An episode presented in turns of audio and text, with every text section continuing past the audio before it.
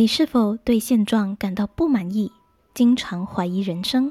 你是否常常觉得在尝试改变人生的道路上，只有你一个人孤军作战？欢迎光临深夜聊吧，我是徐颖。每周三我会和你分享一则改变人生的练习或人物故事。我相信这些练习和故事。能给你带来新的灵感和启发，帮助你找到自己真正想做的事。在这条路上，我会陪你一起成长，活出自我，创造自己的第二人生。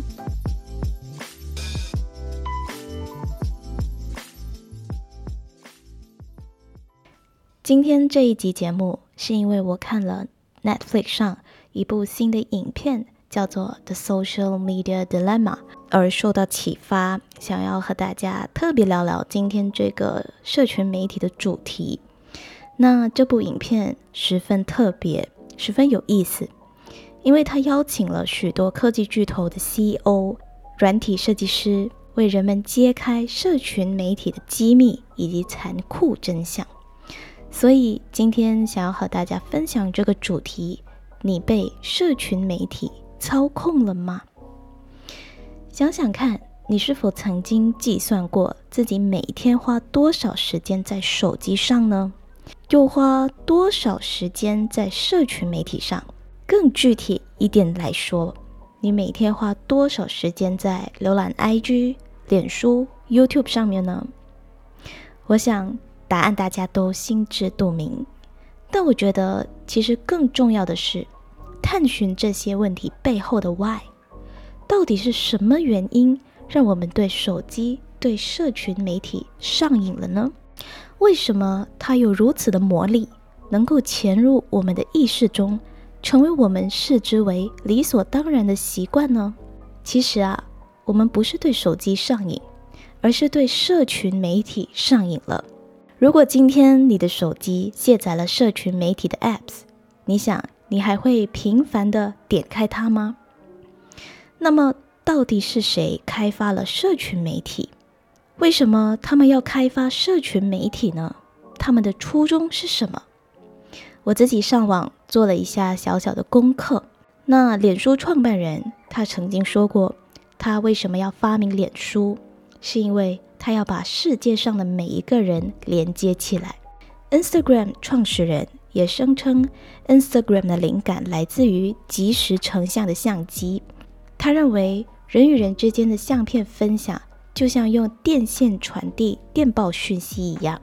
而 YouTube 创办的这个创始人，他的初衷本来也是为了方便朋友之间上传和分享录影片段。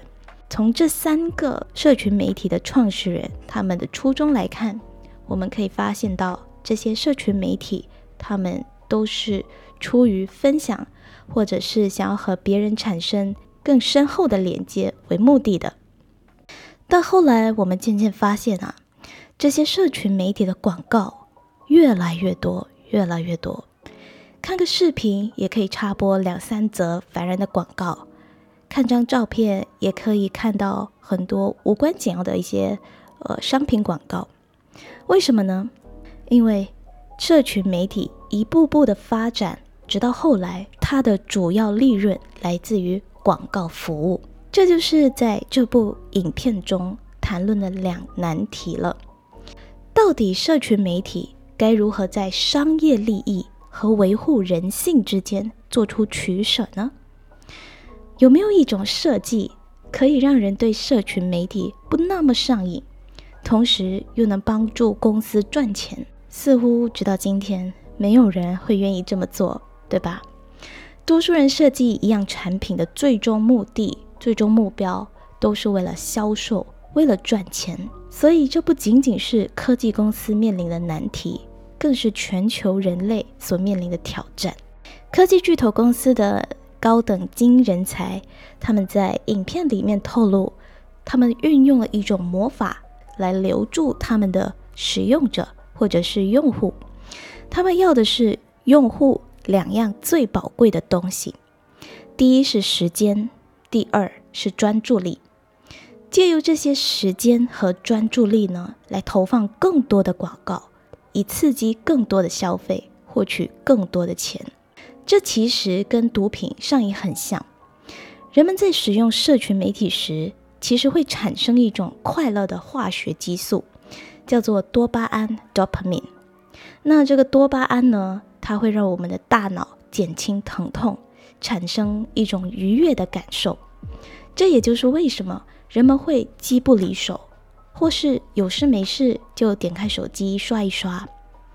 这也让我不禁仔细的开始去留意一些社群媒体的功能，像是 like button、notification、photo tagging、hashtags、Instagram 的现实动态，或者是 recommendation system 等等种种功能设计的背后，都是为了一个目的服务，就是引诱你不断的回到 app 上。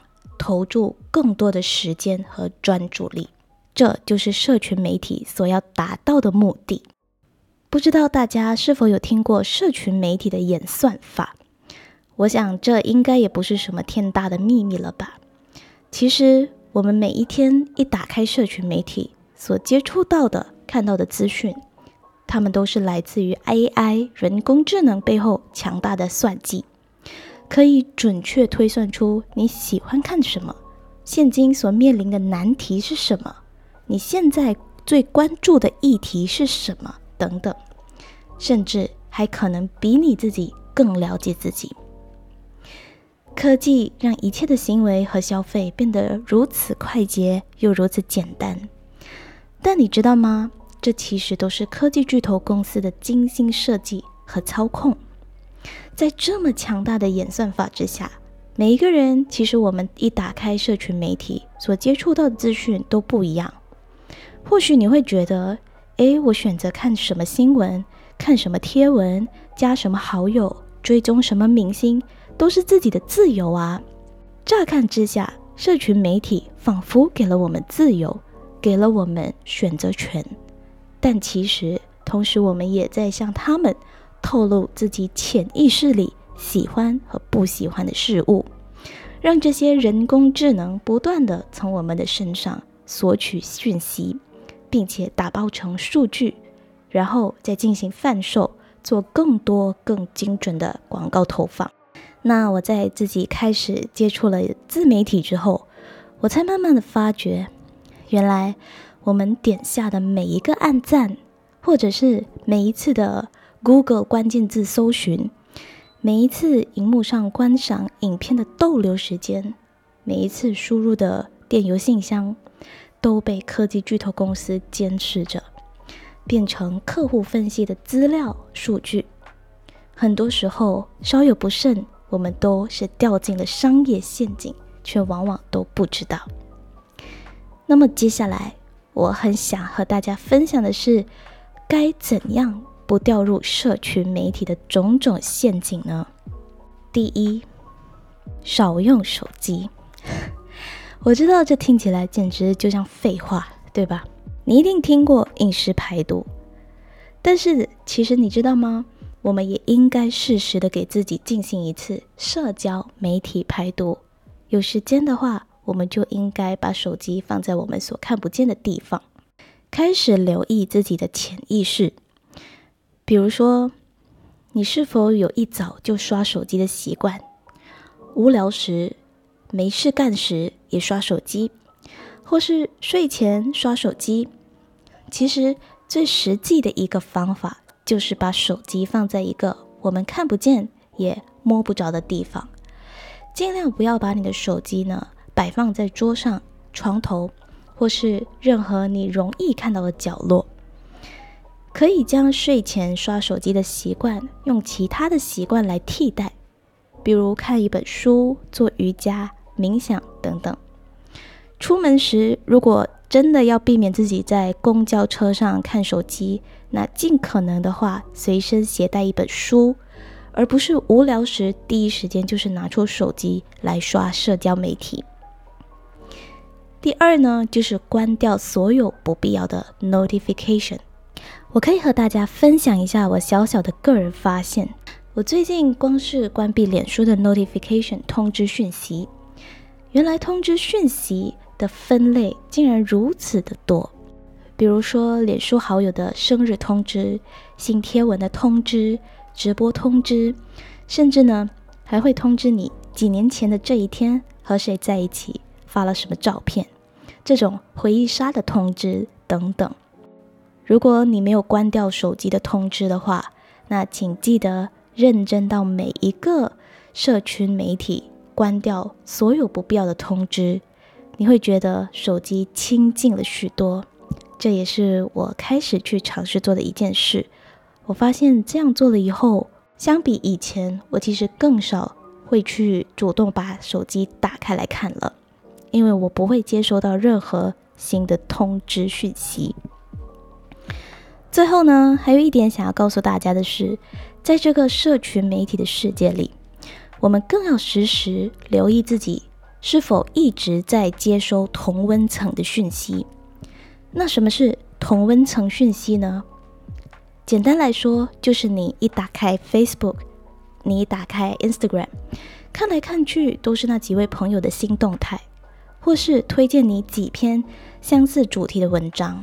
比如说，我最近一直在看很多关于人生规划的文章嘛，所以脸书呢就一直不断推荐我类似主题的文章，甚至也推荐我很多心灵鸡汤，因为他们可以预测到我或许会喜欢看这类型的文章。因此，我想提醒各位，小心检视你每天在社群媒体里获得的资讯，可以问问自己。是不是都只是在浏览同类型的信息呢？有没有另一种声音没有被我听见呢？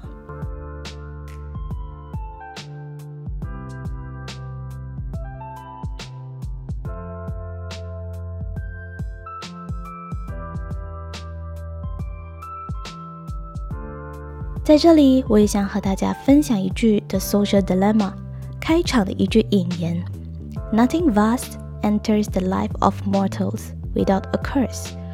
这句话的意思是，世上的一切都是带着咒语来的。